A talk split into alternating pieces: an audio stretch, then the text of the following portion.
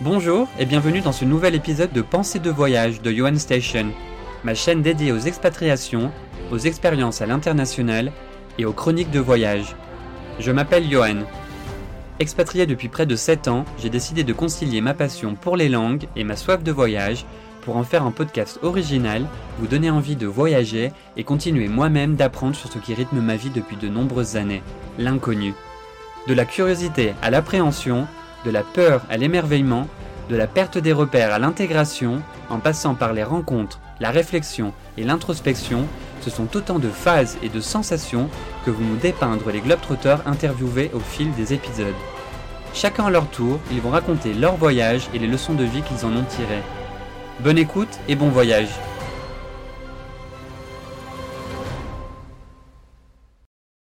Donc voilà, je reçois aujourd'hui Manuela qui vient nous parler d'un pays qui lui tient à cœur et qu'elle connaît dans le moindre recoin, le Mexique. Bonjour Manuela, comment tu vas? Bonjour Johan, alors je vais très bien, ravie d'être ici. Ravi de pouvoir échanger avec toi également. Tu m'as parlé à plusieurs reprises du Mexique, donc je suis très content qu'on puisse aborder ce sujet ensemble dans ce podcast. Je te remercie d'ailleurs pour ton temps, d'autant plus que tu nous appelles depuis l'Australie où tu es actuellement avec un visa vacances-travail. Donc je vais aller droit au but, Manuela. Pourquoi cet amour pour le, Mexique Et euh, explique-nous également, si tu le peux, quelle démarche tu as dû effectuer pour te lancer dans un tel voyage Alors pour le coup, ça n'a pas du tout été un PVT. Euh, même si effectivement le PVT, je l'ai en tête pour l'année prochaine parce que euh, j'y retourne aussi au Mexique. Mais je vais faire un petit parallèle en fait avec l'Australie puisque je suis actuellement dans ce pays-ci pour vous euh, expliquer un peu euh, comment ça s'est passé au niveau de cette histoire et de mon départ euh, au Mexique. en fait, au début, j'étais dans un petit boulot après mes études. Je faisais réceptionniste pour un cabinet d'avocats. Et ce petit boulot, c'était de base pour que je puisse économiser. Je m'étais dit, allez hop, je me fais six mois pour mettre un peu de côté et comme ça, je partirai en PVT en Australie. Et finalement, bah, le Covid est arrivé, mes projets sont tombés à l'eau. Et ce petit boulot de six mois s'est étendu sur deux ans. Et deux ans pour moi, c'était, euh, trop long en fait. C'était trop long parce que c'était pas quelque chose, euh, qui m'épanouissait. Et du coup, heu, je me suis dit: «Là, en fait, j'arrête» et c'est tombé à la même période où j'ai rencontré en fait, mon, bah, mon ex-copain qui était mexicain du coup que j'ai rencontré en France et là, je m'étais dit, euh, allez hop, je, quitte ce, job.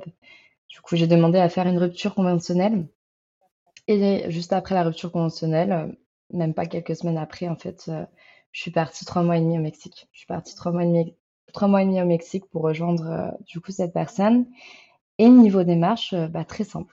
Très simple parce que pour un Français, en fait, nous, euh, l'opportunité qu'on a, c'est qu'on peut rester six mois sans visa au Avec un visa touriste, du coup, enfin avec une entrée euh, comme touriste, d'accord. Voilà, effectivement, un visa touriste. Après, j'ai eu quelques échos, et ça, je pense qu'il faut l'avoir quand même en tête.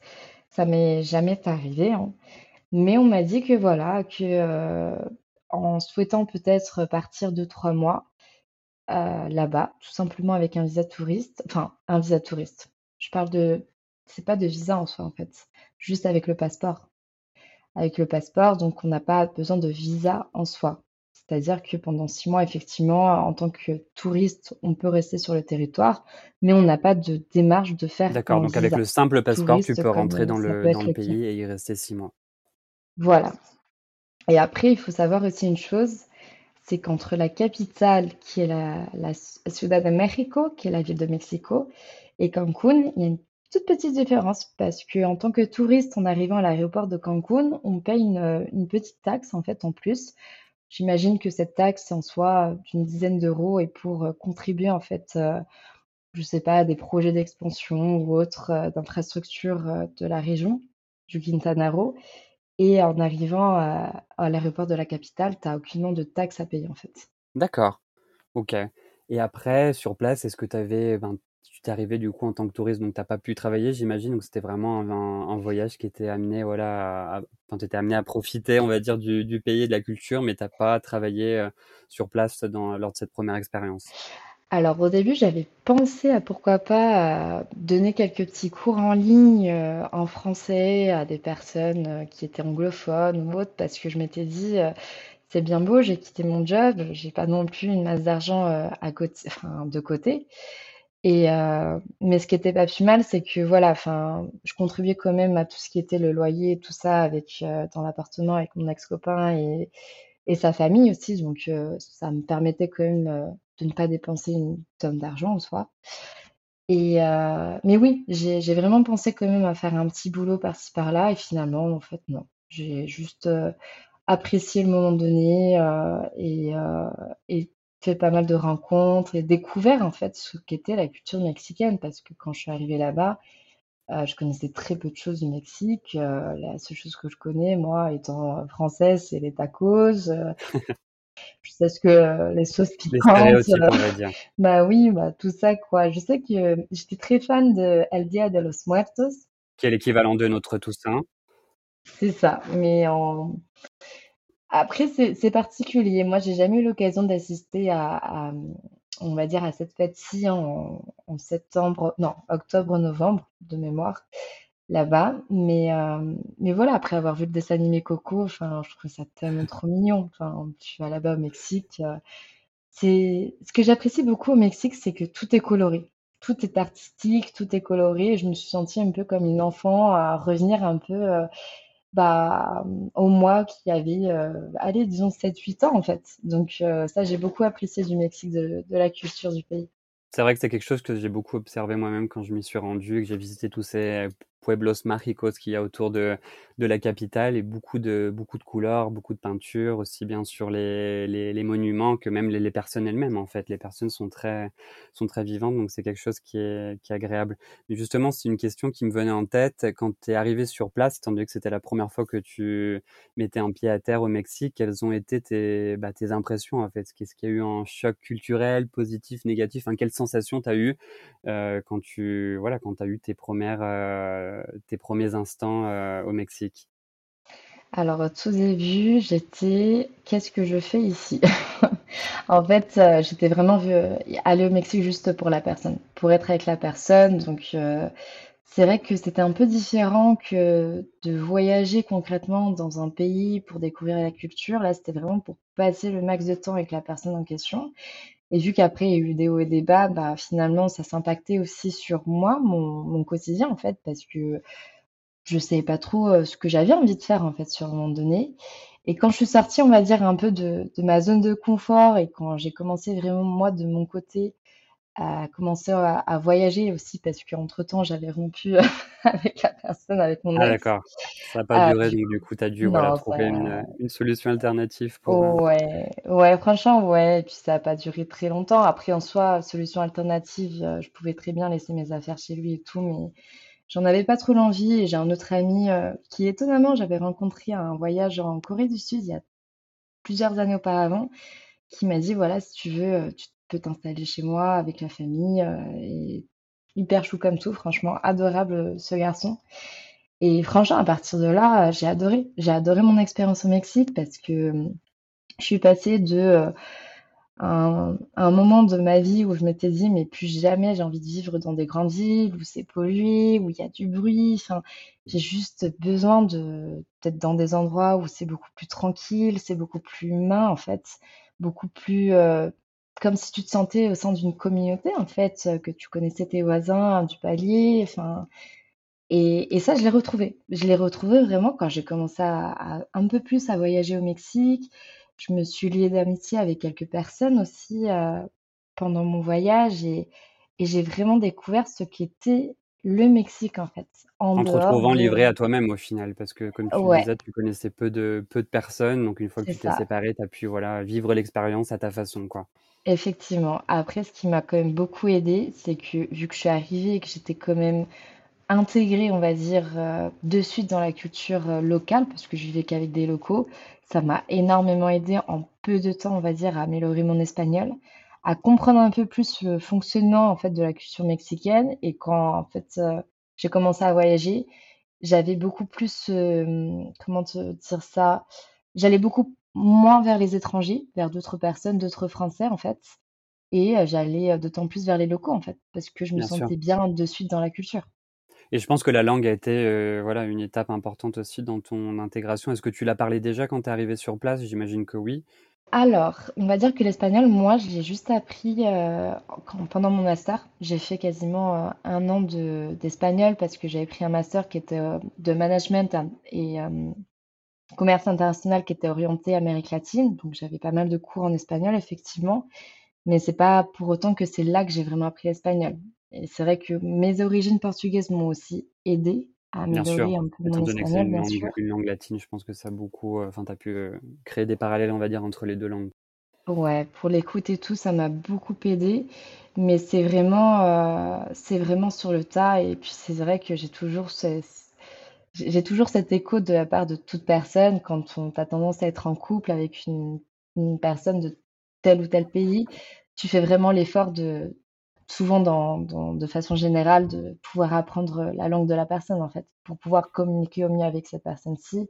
Et moi, c'est ce qui, ce qui m'est arrivé en un an, en fait. Même si j'étais à distance avec euh, mon ex, j'ai fait en sorte de continuer à communiquer avec des amis en langue, euh, en, espagnol, d'améliorer au max. Et quand je suis arrivée au Mexique, euh, bah voilà, j'avais pas le choix. Je m'étais dit, allez. Bien sûr, tu étais plongée dans la culture, bah donc la, la, langue, t'as pas vraiment le choix de, voilà, de pratiquer, de progresser au quotidien. C'est ça. Mais encore une fois, il y a, peut-être une chose que je vais peut-être appuyer un peu sur ce point.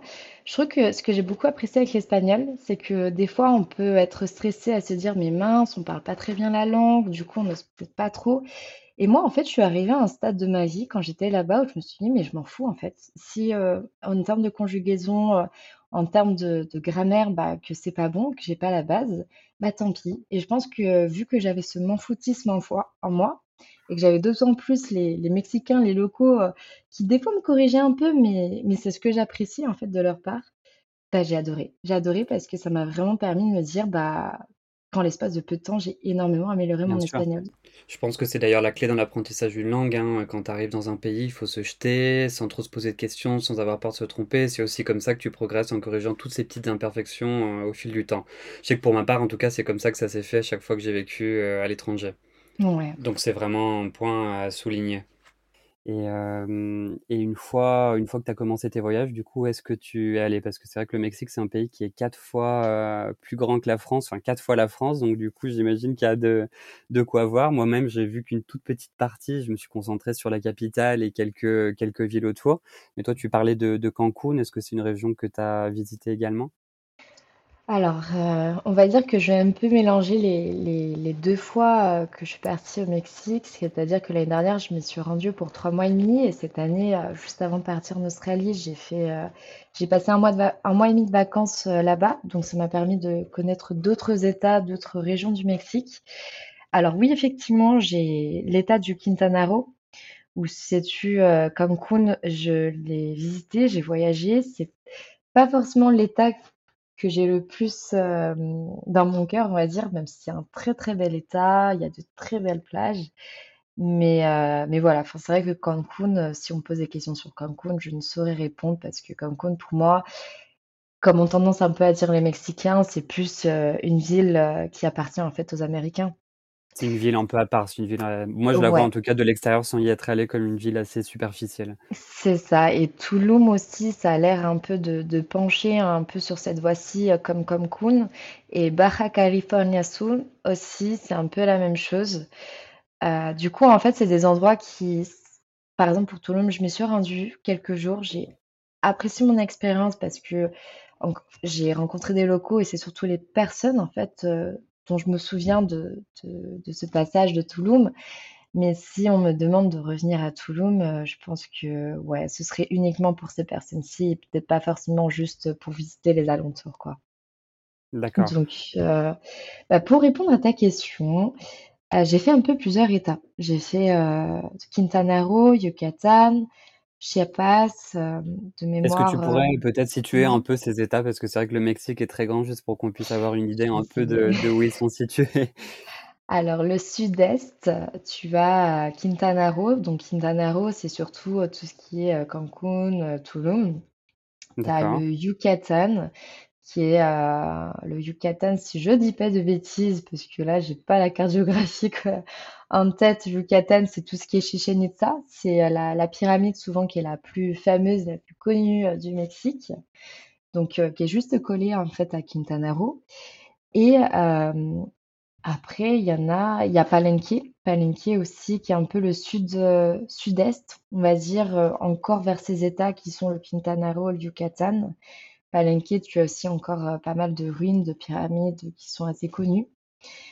Et euh, collé à tout ce qui est euh, Palenque, tu as le Chiapas, Oaxaca, qui sont vraiment des États qui, pour moi, sont très portés nature. Donc, pour toutes les personnes qui apprécient aussi bien les paysages, les randonnées, également les plages, les montagnes, je pense qu'ils seront servis dans, dans ces deux États que sont le Chiapas et que sont Oaxaca, en fait. Est-ce qu'ils sont, ils sont situés un peu plus au nord, ceux-ci? Alors, pas du tout. Ils sont vraiment situés vers le sud. Chiapas, c'est même, euh, si je... Ouais, le Chiapas et Oaxaca, c'est même vers la frontière euh, Guatemala, en fait. Ah oui, d'accord. Pour te donner un aperçu, donc c'est vraiment de le sud-sud. Et, euh, et ouais, enfin, en, en termes d'état, j'en ai fait beaucoup. Je suis je suis vraiment beaucoup plus restée au niveau du sud jusqu'à remonter jusqu'à la capitale. Et un état nouveau que j'ai fait cette année, ça a été San Luis Potosí qui est un peu plus au nord de la capitale euh, du Mexique, qui là est d'autant plus la partie euh, désertique en fait. Et est-ce que quand tu voyageais justement au Mexique, moi j'ai beaucoup voyagé avec les, bus qui pour moi fonctionnaient assez bien et étaient même de, ouais, de, qualité et peu, euh, enfin plutôt économique. Est-ce que toi tu as voyagé de cette façon-là? Est-ce que tu prenais plutôt des, vols internes? Quel, quel moyen de transport tu utilisais? Alors, de façon générale, les bus. Franchement, les bus, euh, comme tu as pu le dire, euh, j'étais même impressionnée. Je trouvais que les bus euh, étaient juste formidables, en fait. Les sièges sont hyper confortables. Après, tout dépend du type de bus. Mais moi, généralement, je voyageais avec la compagnie soit OCC. Il y avait aussi une, je pense que c'était une compagnie qui s'appelle Primaire Plus, Primera Plus, pour aller plutôt vers le haut du, de la capitale de, du Mexique. Moi, je me souvenais également de Estrella, quelque chose. En tout cas, Ado, le site Ado euh, est très, très utile pour ça. Bah, je pense que toutes les compagnies en soi euh, sont un peu similaires les unes, enfin, les unes aux autres. Et il y a des compagnies qui sont beaucoup plus euh, centrées au niveau du sud, d'autres compagnies que tu, que tu verras beaucoup plus au niveau de la capitale, d'autres au niveau euh, du nord, donc ça dépend encore. Mais euh, moi, ouais, majoritairement, c'était le bus et j'essayais aussi de prendre le bus de nuit parce que je me disais, voilà, si je voyage de nuit et que j'en ai pour 10 heures, voire même 15 heures de bus, au moins je suis tranquille, j'arrive au petit matin, en fait, dans la, la prochaine ville, en fait, la prochaine destination et je perdais pas un jour en fait. Donc euh, ça c'est plutôt cool. C'est vrai qu'ils sont plutôt confortables et le même la conduite des, Mexicains personnellement j'ai trouvé qu'elle était très très correcte. Enfin j'ai pas eu peur comme j'ai pu comme ça a pu être le cas dans d'autres pays donc euh, non j'ai vraiment apprécié ces voyages en, en, bus qui voilà étaient vraiment agréables. Après je pense qu'il y a une distinction à faire entre le bus et le collectivo qu'on peut aussi appeler combi parce que le collectivo combi c'est des toutes petites camionnettes on va dire où on peut rentrer à plusieurs et là, effectivement, je trouve que les conducteurs ont une ont tendance à conduire assez rapidement. Après, tout dépend des endroits. J'ai évité le, ouais. le, pire, peut-être. Possible. Mais, euh, mais oui, effectivement, moi, je voyageais surtout euh, avec les deux parce que j'ai compris que cette année, en tout cas, que euh, en voyageant d'un état à un autre, des fois, même si les collectivos, tu en avais peut-être deux à prendre au lieu de prendre uniquement un bus, ça pouvait te revenir beaucoup moins cher, en fait. Donc, euh, et moi, je voulais dépenser euh, très peu d'argent. Donc, je m'étais dit, allez hop, euh, j'ai tout mon temps devant moi, je prends les, les collectivos, les combis, et puis ça s'est très bien passé aussi. C'est vraiment géré en fonction voilà, de, ton budget, de l'expérience que tu, que tu souhaites te faire. Et, et en termes de, de rencontres pendant ces, ces, voyages en bus ou voilà, à travers le Mexique, quelles quelle rencontres tu as pu, as pu faire? Est-ce que tu as pu nouer des amitiés facilement? Enfin, comment, Comment tu décrirais en fait le, Mexicain de, base? Alors, je ne sais pas s'il y a vraiment euh, un profil type du Mexicain de base, parce que j'en ai rencontré énormément euh, d'états différents. Je sais que c'est un des pays, c'est pour ça que vraiment j'ai envie d'y revenir au Mexique, où j'ai noué des liens euh, très profonds, très rapidement avec certaines personnes. Ça m'était pas autant arrivé que ça dans d'autres pays, mais encore une fois, peut-être grâce à la langue, parce que je parlais espagnol, donc ça m'a peut-être aidé aussi à nouer des liens plus rapidement avec les gens. Et en fait, moi, dans l'ensemble, euh, on va dire que les locaux, les Mexicains que j'ai rencontrés, euh, étaient tous agréables. Vraiment serviables, agréables, avec le sourire. En tout cas, pour les personnes avec qui je gardais le contact. Mais dans l'ensemble aussi, dans l'ensemble aussi, je trouvais que même si c'est des personnes qui peuvent être amenées à travailler dur, parce que quand on voit que, je sais plus, j'ai pas en tête, hein, le salaire minimum euh, n'a rien à voir avec le salaire que nous avons en France. C'est vrai que des fois, c'est métro boulot dodo, mais de sorte à ce que euh, on a l'impression qu'il y a que le travail qui prime euh, dans la journée et d'autant plus dans les grandes agglomérations. Ils ont toujours le sourire. C'est un peu comme euh, peut-être en Asie aussi où les personnes sont toujours souriantes et et ouais, non, c'est ce que j'ai beaucoup apprécié de leur part et, c'est pour ça que encore aujourd'hui, je suis en contact avec pas mal de personnes, d'amis du Mexique et de nouvelles personnes que j'ai rencontrées cette année et je pense que ce sera le cas aussi pour l'année à venir, quoi. C'est vrai que je reviens sur ce que tu disais en termes de, enfin, sur la bienveillance justement des Mexicains, que c'est vraiment quelque chose que j'ai ressenti euh, moi-même, parce que c'était la première fois que je me rendais dans un pays d'Amérique latine, et j'ai, voilà, j'ai, je me suis rendu compte de, voilà, de, de la sympathie, en fait, de la bonté des gens qui, pour la plupart, ont, ont très peu d'argent, très peu de moyens, mais sont prêts, voilà, à à t'aider et le font souvent avec le, le sourire. Donc c'est vraiment quelque chose qui est, pour moi, caractéristique en tout cas de cette culture-là et qui est, qui est appréciable aussi bien ouais, dans, les, dans les échanges, euh, lorsque tu te rends dans un restaurant, dans les magasins, les, les danses aussi locales. C'est vraiment quelque chose qui m'a qui met la patate en fait, parce que c'est des gens qui qui ont pas grand chose, qui ont rien, mais qui sont voilà euh, malgré tout euh, heureux de, de vivre et ça se ressent et c'est quelque chose qu'on n'a pas forcément tous les jours ici en France. Donc c'est voilà c'est un point que j'ai apprécié. Ouais, et je vais peut-être rebondir aussi sur quelques petits exemples à ce sujet. Moi, je sais que cette année, je sais plus, euh, j'ai plus l'endroit exact en tête, mais c'était vers Chichen Itza aussi. Euh, je crois que c'était Izamal, si je dis pas de bêtises, euh, une espèce de petit village tout jaune. Donc, je m'étais rendue là-bas et j'ai rencontré en fait une, famille mexicaine. Ils faisaient un tour sur une journée. Et, et franchement, trop chou comme tout. Enfin, je pense que le fait est aussi que je sois une fille, que je voyage seule, que je viens de France, que je parle euh, espagnol. Euh, ils m'ont carrément invité à, se joindre à eux, à visiter une, ruine. Ils m'ont offert une petite glace. Euh, Aussi, euh, bah, pareillement pour d'autres personnes, des fois avec qui je, que, je rencontrais sur le tas, qui m'offraient, enfin, qui en tout cas des fruits. Je pense que j'ai eu pas mal de petites rencontres comme ça. Et, euh, et ouais, ça fait tellement plaisir. Et, finalement, c'est ça qui fait que le voyage te change énormément parce que je trouve que tu reçois tellement de belles choses venant de ces personnes, de ces inconnus, que toi-même, en fait, euh, ça te donne d'autant plus envie de, de faire de même, en fait, avec d'autres inconnus que tu seras amené à rencontrer dans ta vie, en fait. Ouais, non, je suis d'accord. C'est vrai que c'est le, le fait que quelqu'un soit prêt justement à t'accueillir euh, chez lui ou à te, voilà, te, te faire visiter sa, sa ville ou sa région, enfin, ça donne vraiment envie de faire la même chose pour toi. C'est vrai que moi, de base, ici en France, avant de voyager, en tout cas, j'étais pas forcément assez ouvert à ça. Et c'est en voyageant et en, allant dans des pays comme le Mexique, en voyant que des gens étaient prêts, voilà, à, me faire connaître leur culture, à m'accueillir chez eux sans même me connaître, que voilà, je me suis dit, bah, en fait. il faut vraiment que je sois plus ouvert et que je fasse la même chose. Tu vois, pour citer une anecdote comme la tienne, euh, quand je suis allé au Mexique au mois de décembre, j'ai été accueilli euh, dans une famille mexicaine pour Noël. Parce que voilà, je voyageais avec des Français qui ont, qui ont connu une Mexicaine au Canada. Et voilà, elle nous a invités chez elle euh, le jour de Noël, le jour de la, le lendemain de notre arrivée ouais, euh, dans la capitale. Et on a passé Noël euh, avec eux et ils ont été vraiment très, très accueillants, très souriants dès le début. On a participé à des jeux où voilà, où tout le monde s'offrait des, des cadeaux un peu, euh, un peu euh, à l'américaine, mais c'était très sympa. Et ensuite, on a mangé avec eux, on a passé une partie de la nuit avec eux. Et, et pour le coup, voilà, à part la, la fille en question que mes amis connaissaient, personne se connaissait. Et ils ont quand même, euh, voilà, ils nous ont quand même accueillis au sein de leur famille pendant un repas de famille, pendant l'une des fêtes les plus importantes de l'année, surtout au, Mexique. Et c'était, c'était un moment unique.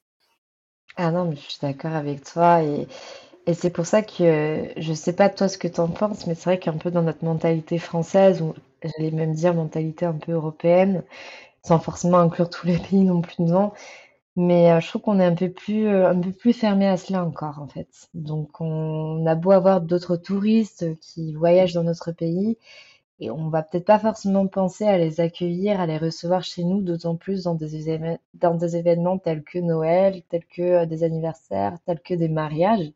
Parce que je sais que j'ai rencontré des personnes aussi qui se sont euh, fait inviter à des mariages euh, aussi au Mexique comme ça sur le tas. Donc, euh, donc c'est quelque chose, oui. C'est vraiment des bons moments, de belles expériences. Non, c'est sûr, et euh, je pense que justement à ce niveau-là, euh, il faut voilà, il faut qu'on fasse des efforts. Moi-même, je- j'en fais, et je pense que là, on n'est pas, comme tu disais, pas encore assez prêt à, à s'ouvrir à ça. On n'a pas voilà ce, ce, ce trait euh, dans notre euh, dans notre culture, on va dire le l'accueil, le fait de recevoir chez soi. Enfin, c'est quelque chose que je ressens, euh, que je vois très peu ici en France ou, ou en Europe. Mais en tout cas, euh, en tout cas très sympa. Donc tu es resté principalement avec ce, sous ce type de, de, de visa. T'as pas, t'as pas eu l'occasion de d'être dans un milieu professionnel, de travailler dans un, dans un restaurant, ou est-ce que tu as pu te, te faire des expériences? non, pas pour l'instant, mais ça viendra parce que là, je suis pour un an, euh, je reste un an en Australie en PVT et j'ai vraiment cette envie de, de faire euh, un an au Mexique dans le cadre aussi d'un PVT. Donc, euh, donc ouais, je pense que l'expérience professionnelle, euh, Quand je parle d'expérience professionnelle, c'est pas forcément de rester dans un travail pendant six mois, neuf mois, et bon, je me dis que ça serait le travail de ma vie. Non, ce serait plutôt des petits jobs par-ci par-là, mais je l'aurai vraiment d'ici euh, l'année prochaine, quoi. Est-ce que tu as pu te renseigner sur le visa, sur euh, voilà, le visa vacances-travail pour le Mexique? Parce que je sais qu'il est disponible depuis quelques années. Est-ce que c'est la même chose que pour l'Australie ou le Canada? Mais je crois de mémoire qu'il y a un quota. Ouais. Là, pour le coup, c'est pas, voilà, il y, a il y a un nombre limité de places par, euh, par an. Mais j'ai pas, je me suis pas encore renseigné sur le, le détail de, de- des Pour le démarches. quota, je pourrais pas te le dire, je l'ai pas en tête, je t'avouerai. Je sais que le quota, c'est surtout, euh, quand on parle de quota, j'ai surtout le Canada en tête, parce que c'est même un tirage au sort de ce que j'avais cru comprendre. Mais pour le Mexique, en tout cas, euh, je sais que c'est pour ça qu'il va falloir que je le fasse l'année prochaine, parce que j'aurai pas d'autres opportunités. C'est jusqu'à la veille des 31 ans. Donc l'idéal, c'est jusqu'à 30, euh, 30 ans, en fait, que tu peux euh, D'accord, donc il y a candidater. une limite d'âge pour euh, celui-ci Ouais, aussi. et c'est à l'inverse de l'Australie où tu peux euh, jusqu'à la veille de tes 36 ans.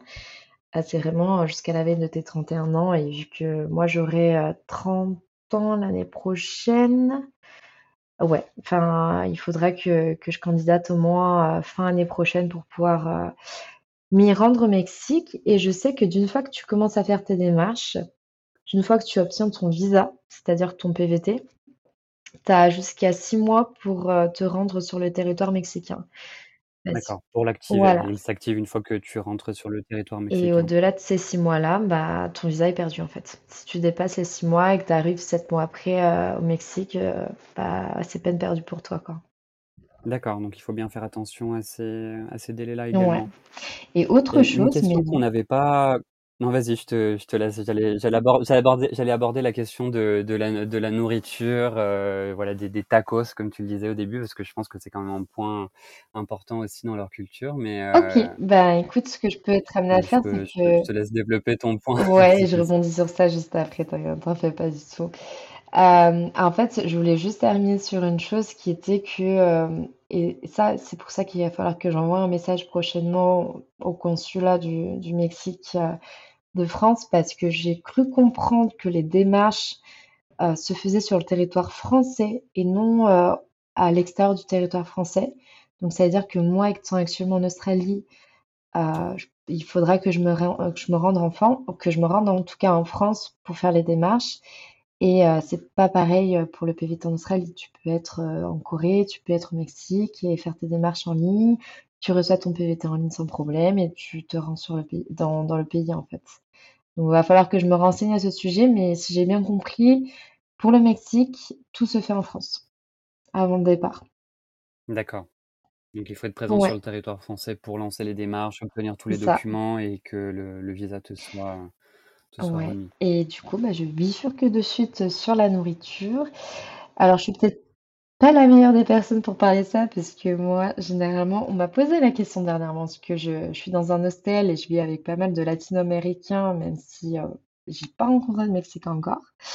Mais j'ai tous les Péruviens que je connais euh, qui m'ont dit alors, qu'est-ce que tu penses et tout euh, du Mexique, la nourriture, et je leur ai dit bah Je suis pas trop une fan.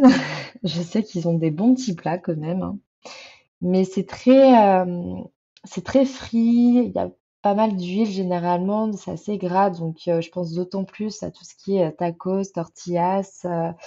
Moi, c'est vrai que je suis pas trop trop une fan de, de ça. J'aime bien en manger de temps en temps. Une fois dans la semaine, ça me convient. Mais pour avoir parlé à d'autres personnes qui sont aussi d'autres Français, je sais qu'ils sont juste adoré le Mexique pour ça. Et pas que pour les tacos et tout. Ils m'ont dit, euh, clairement, là-bas, on mange très bien. En termes de sauce, tu as une diversité de sauces pour tous les goûts, en fait. Et euh, moi, je pense que c'est un peu un entre-deux que j'ai fait quand j'étais au Mexique. C'est-à-dire que je mangeais mexicain et des fois, je me rendais dans des endroits où je mangeais un peu plus, on va dire, euh, européen dans des restos, où je me faisais aussi moi-même à manger. Donc, euh, donc ouais, je pense qu'ils ont une variété en termes de, d'aliments qui est, qui est assez, euh, qui est ouais, j'allais dire qui est assez sympathique pour le coup, mais c'est très peu porté sur les légumes. Et moi, j'aime bien les légumes pour le coup. Ah oui, donc c'est un peu c'est compliqué. Moi, j'ai souvenir en tête, bah, voilà, des tacos, tu les as cités, après tout ce qui est, quesadilla, enchiladas, je me souviens plus si c'est mexicain ou en tout cas, plutôt Amérique du Sud ça l'est, c'est mexicain. et et le le mezcal également que j'ai pu goûter donc en équivalent de la de la de la tequila, donc beaucoup beaucoup d'alcool aussi, ça colle fort. Et non, non, franchement, de, de ce point de vue-là, j'ai pas, j'ai pas été déçu. C'est plutôt épicé comme, comme nourriture, donc voilà, s'abstenir pour ceux qui ont des, des estomacs fragiles. Et mais dans l'ensemble, plutôt Ouais, et pour rebondir sur l'alcool, vu que tu parlais du mezcal, tequila et tout, moi de base je suis pas du tout alcool, mais c'est vrai que la, la fois j'avais pris du, de la tequila en France, euh, pas du tout une fan du, de la saveur, du goût, j'ai pas du tout apprécié ça. Par contre, quand je me suis rendue dans le petit village euh, Tequila au Mexique, euh, j'avais fait un petit tour avec d'autres locaux mexicains qui étaient juste fantastiques. Le groupe était, génial comme tout, on a bien rigolé. Euh, j'ai adoré la tequila. C'est pas pour autant que je me vois en prendre régulièrement, mais je trouvais que les différentes sortes de tequila qu'on retrouvait sur place, le, Rien à voir avec, ce que l'on consomme en fait en Europe La qualité ah ouais et différente. j'ai beaucoup apprécié, heu, en termes du goût, enfin, de tout. Le mezcal, c'est plus fort, donc c'est pas forcément mon type d'alcool en soi. Je sais que ça peut plaire à beaucoup d'autres personnes.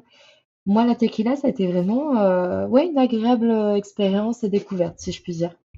C'est vrai qu'il faut, je pense qu'il faut, il faut essayer. Moi, j'en ai goûté, j'ai eu l'occasion de faire une, euh, j'ai eu l'occasion de faire une, une dégustation de, de, tequila et de mezcal près de, de Mexico lorsque j'étais près de, des pyramides de Teotihuacan, que je recommande d'ailleurs.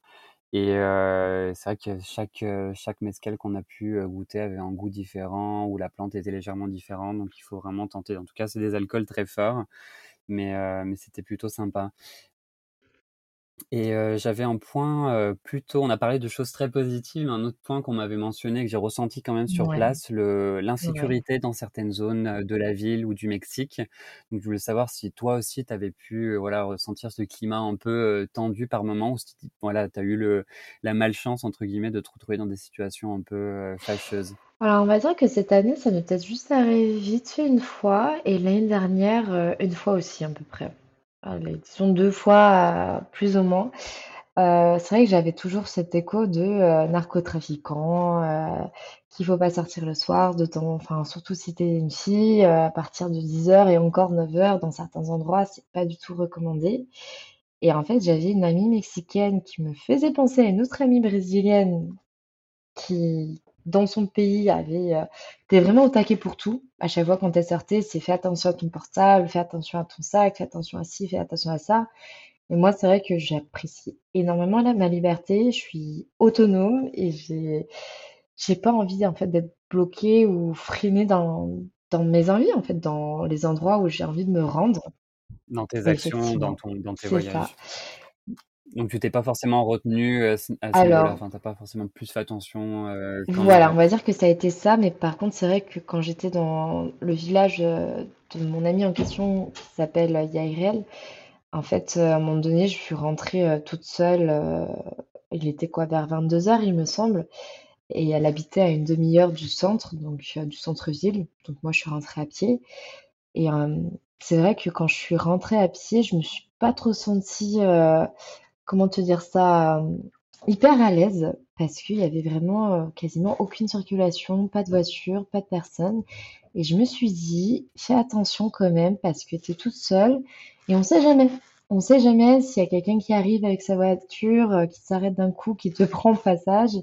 Donc c'est vrai que je me suis pas trop sentie à l'aise, mais j'ai fait en sorte de faire un peu de jogging de courir jusqu'à me rendre, à la maison de mon mon ami. Tout s'est bien passé en dehors de ça. Et pour l'autre petite, heu, l'autre petit exemple où je me suis sentie un peu mal à l'aise aussi, heu, cette année, c'est quand je suis ren je me suis rendue dans un petit village dans le désert. En fait, je suis restée dans un c'est même pas un hostel, on c'était une, une personne âgée qui avait plusieurs chambres et en fait, une des chambres Mmh, une sorte de de Airbnb. ouais, on peut dire ça comme ça, on peut dire ça comme ça, effectivement. Mais heu, la chambre en question, bah, elle était vraiment très rustique, enfin, c'était pas très hygiénique et et il y avait pas de verrou, en fait, dans la porte, il y avait même pas la clé. Et en fait, je me suis dit: «Bon, bah, ça me gênait pas plus que ça». Mais en plein milieu du soir, heu, je me rappelle, heu, que d'un coup comme ça, la porte s'ouvre. Et sur le coup, heu, franchement, j'ai pris peur. Et je vois, 2- 2 mecs. Je me dis: «OK». Un qui était à peu près mon âge, un autre, beaucoup plus beaucoup plus jeune, hein.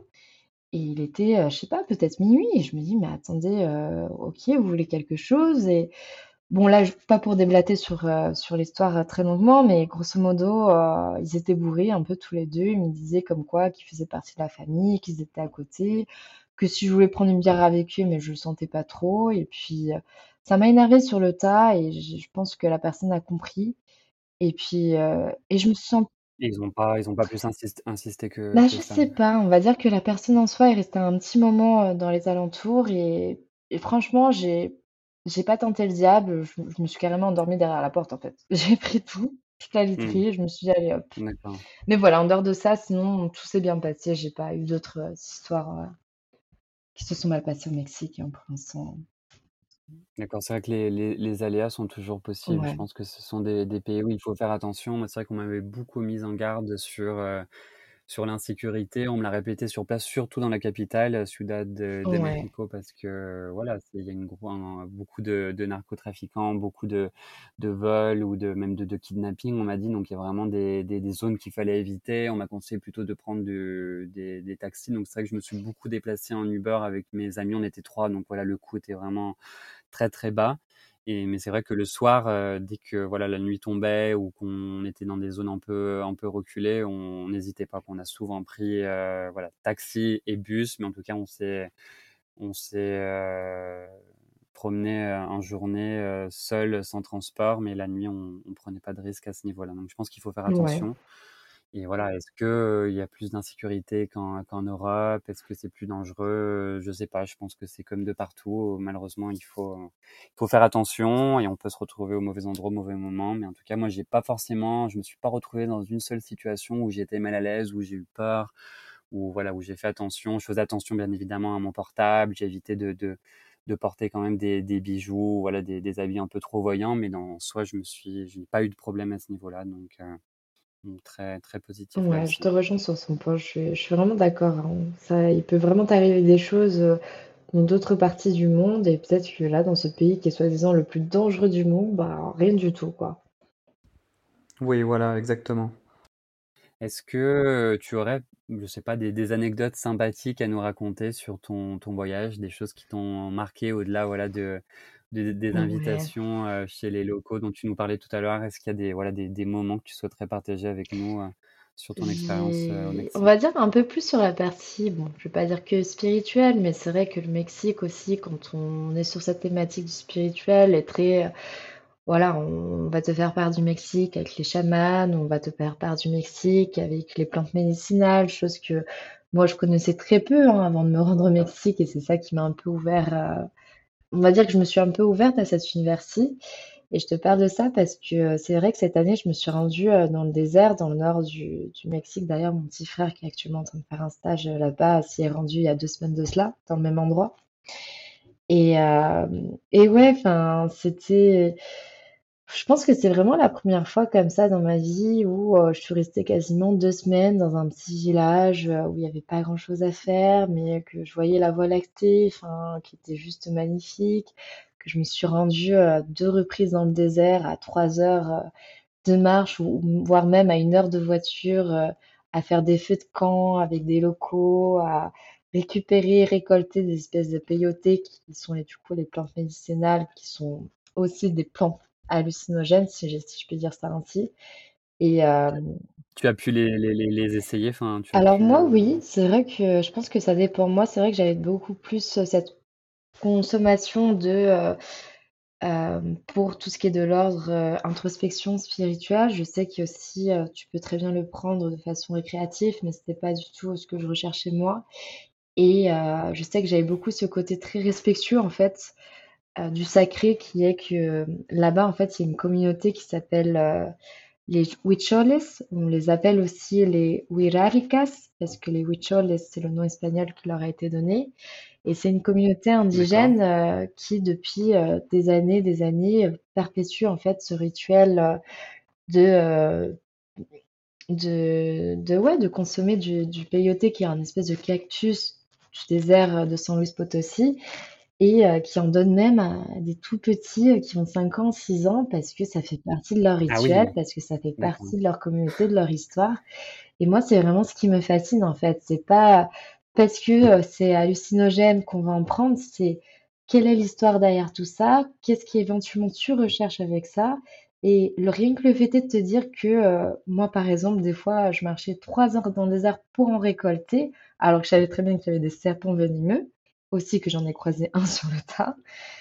C'est toute une expérience, en fait. C'est vraiment des choses, qui sont inoubliables, quoi. Donc heu, ouais, non, j'en ai plein des anecdotes, heu, mais c'est une des anecdotes, qui m'est qui m'est le plus, heu, que j'ai le plus en tête parce que c'était la celle qui est la plus fraîche, puisque j'y étais encore il y a de cela 2 mois, quoi.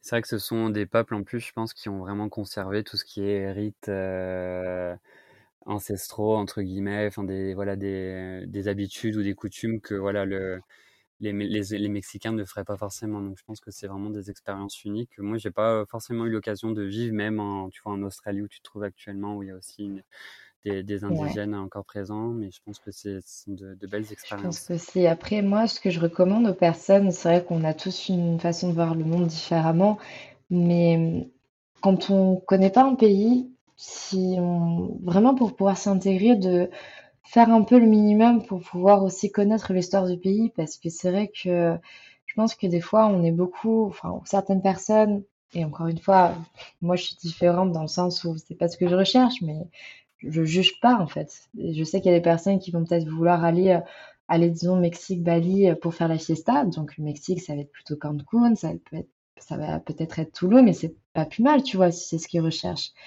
Mais je me dis aussi, c'est sympa si on a cette opportunité de de se rendre dans le pays aussi, de s'intéresser à la culture, s'intéresser aux gens et et essayer de s'intégrer en fait et de savoir, bah, comment on vit en fait réellement là-bas et pour se rendre compte à quel point c'est différent de vivre dans un autre pays et même d'être, heu, une toute nouvelle personne dans ce pays-ci avec de nouvelles coutumes, tu vois? Absolument, sortir un peu des des sentiers battus et heu et et vraiment se plonger concrètement dans la dans la cul la culture locale et sortir un peu des des sites un peu, heu, plus touristiques, on va dire. Enfin, des choses que, voilà, le le touriste de base verrait, mais se plonger dans des dans des expériences comme celles que tu as eues là avec les, heu, les cultures indigènes, je pense que c'est vraiment des expériences uniques et qui te qui changent ton Ouais. voyage, en fait. Ah non, je suis d'accord. Et Une, heu, une autre, heu, un autre point, peut-être l'un des derniers qu'on va aborder parce qu'il nous reste, heu, peu de Ouais, temps, mais le le symbole, heu, le symbole de la tête de mort qui est lié, heu, au Dia de los Muertos dont tu nous parlais tout à l'heure, heu, je ne sais pas si tu as eu, l'occasion justement de de, bah, de vivre l'expérience, d'être présente sur place pendant, la Toussaint? non. Je sais que ce sont des pratiques assez, assez importantes et Ouais, alors pour ma part non parce que, heu, parce qu'effectivement c'est plutôt octobre-novembre et moi généralement les 2 fois en plus que je me suis rendue au Mexique, ça allait entre mars, enfin fin mars, voire juillet. Par contre je sais que la prochaine fois quand je me rendrai au Mexique, si c'est pour un an, j'aurai l'occasion de participer à cet événement-ci Euh, après, j'ai eu des retours. Je sais que j'avais aussi des amis quand j'étais en France qui m'envoyaient des vidéos euh, quand eux fêtaient la fête des morts euh, de leur côté. Et moi, c'est vrai qu'il y a une chose que j'apprécie beaucoup dans cette fête-ci, c'est quand on se rend, enfin, quand on se rend en tout cas dans des cimetières, qu'on décore les sépultures de fleurs qui s'appellent Sempatsuchil, qui sont des fleurs euh, mmh de couleur orange. Je pourrais pas te les expliquer autrement parce que je ne connais aucunement le nom français. mais, euh, mais voilà, qu'on arrive avec les petites bougies, il y a des personnes euh, avec les calaveras également, qui sont ces têtes de mort qu'on voit voilà, présentes de partout sur les, sur les tombes et qui représentent un peu euh, voilà, ce, ce, rite dédié à, la mort euh, qui est très important. Ah ouais, je suis d'accord. Et tu as les altars où euh, généralement tu déposes sur les altars un peu tout ce dont le défunt apprécie dans toute sa vie, ce qui veut dire en termes d'aliments, en termes de, de boissons. Donc c'est vraiment un hommage. Je trouve que c'est un très bel hommage en fait qu'on fait de, des de nos proches qui ne sont plus là et de façon assez gaie en fait, euh, avec la musique. Euh. Mmh. Donc ouais, non, j'ai vraiment hâte euh, la prochaine fois de pouvoir m'y rendre et de pouvoir participer à ce type d'événement aussi. Une expérience à rajouter dans ta, dans ta bucket list. C'est ça. En termes de, enfin, en ce qui concerne le, bilan de, bah, de toutes ces expériences que tu as pu avoir au Mexique, quelles leçons euh, tu en as tirées et quels conseils peut-être tu pourrais donner à ceux qui veulent se lancer dans, dans une telle expérience pour euh, voilà, conclure notre, euh, notre podcast? Alors moi, je dirais que ça m'a, j'ai beaucoup appris sur moi. J'ai beaucoup appris sur moi en allant au Mexique. je me suis rendu compte aussi qu'au final, le Mexique, c'était vraiment un pays dans lequel je me sentais bien. Je, j'aurais jamais pensé appeler peut-être même un autre pays une deuxième maison. C'est souvent euh, ce qui a tendance à ressortir de, mes conversations quand je parle du Mexique. Donc, euh, donc ouais, c'est vraiment un, pays qui m'a construite en fait euh, sur une période de ma vie, qui m'a permis d'avancer, qui m'a permis de voir les choses de façon totalement différente, qui m'a permis de nouer des, des, liens, de tisser des liens vraiment sur, sur la durée en fait. Donc, euh, donc ouais, je remercie beaucoup ce pays pour euh, tout ce qu'il m'a offert jusqu'à présent. Et en termes de recommandations, euh, je pense d'y aller avec sans attente, sans attente, vraiment de se laisser porter par les expériences, par la culture, par les locaux, par partout. Et, et généralement, on en ressort avec vraiment de, ouais, de beaux souvenirs. Et même si on connaît des hauts et des bas, bah, ça nous forge en fait en tant que personne. Donc vraiment d'y aller et, de prendre tout ce qu'il y a sur le tas, tu vois, qui, qui arrive. C'est vraiment euh, la conclusion que beaucoup de, personnes me, me, donnent, tu vois, à chaque podcast. C'est vraiment voilà, se, se, laisser aller, pas trop de poser de questions, pas trop avoir d'attente, on m'a dit souvent aussi pour être voilà surpris en fait sans avoir d'attente et aussi très surprise de ce que tu découvres au quotidien et je pense que c'est un point important. Mais en tout cas merci beaucoup pour cet échange et ton retour d'expérience. Ça m'a même donné envie d'y retourner tu vois. Donc euh, à l'occasion pourquoi pas se retrouver voilà dans, dans un village au Mexique pour pouvoir euh, déguster du mezcal. Et, euh, et, je te souhaite du coup le meilleur pour pour la suite et pour ton expérience en Australie dont tu pourrais éventuellement nous parler dans un autre podcast. Merci beaucoup Merci beaucoup, Johan. C'était un grand plaisir en tout cas. Je te remercie. À bientôt. À bientôt. Voilà, cet épisode est terminé. Je vous remercie énormément pour votre écoute attentive et vous invite à vous abonner si vous avez aimé cet épisode et à me faire part de vos commentaires, remarques ou critiques constructives sur Apple Podcasts, Spotify, Deezer et autres plateformes de podcast. N'hésitez pas également à me transmettre vos idées de sujets pour de prochains podcasts. Merci et à très bientôt pour un nouvel épisode de Pensée de voyage.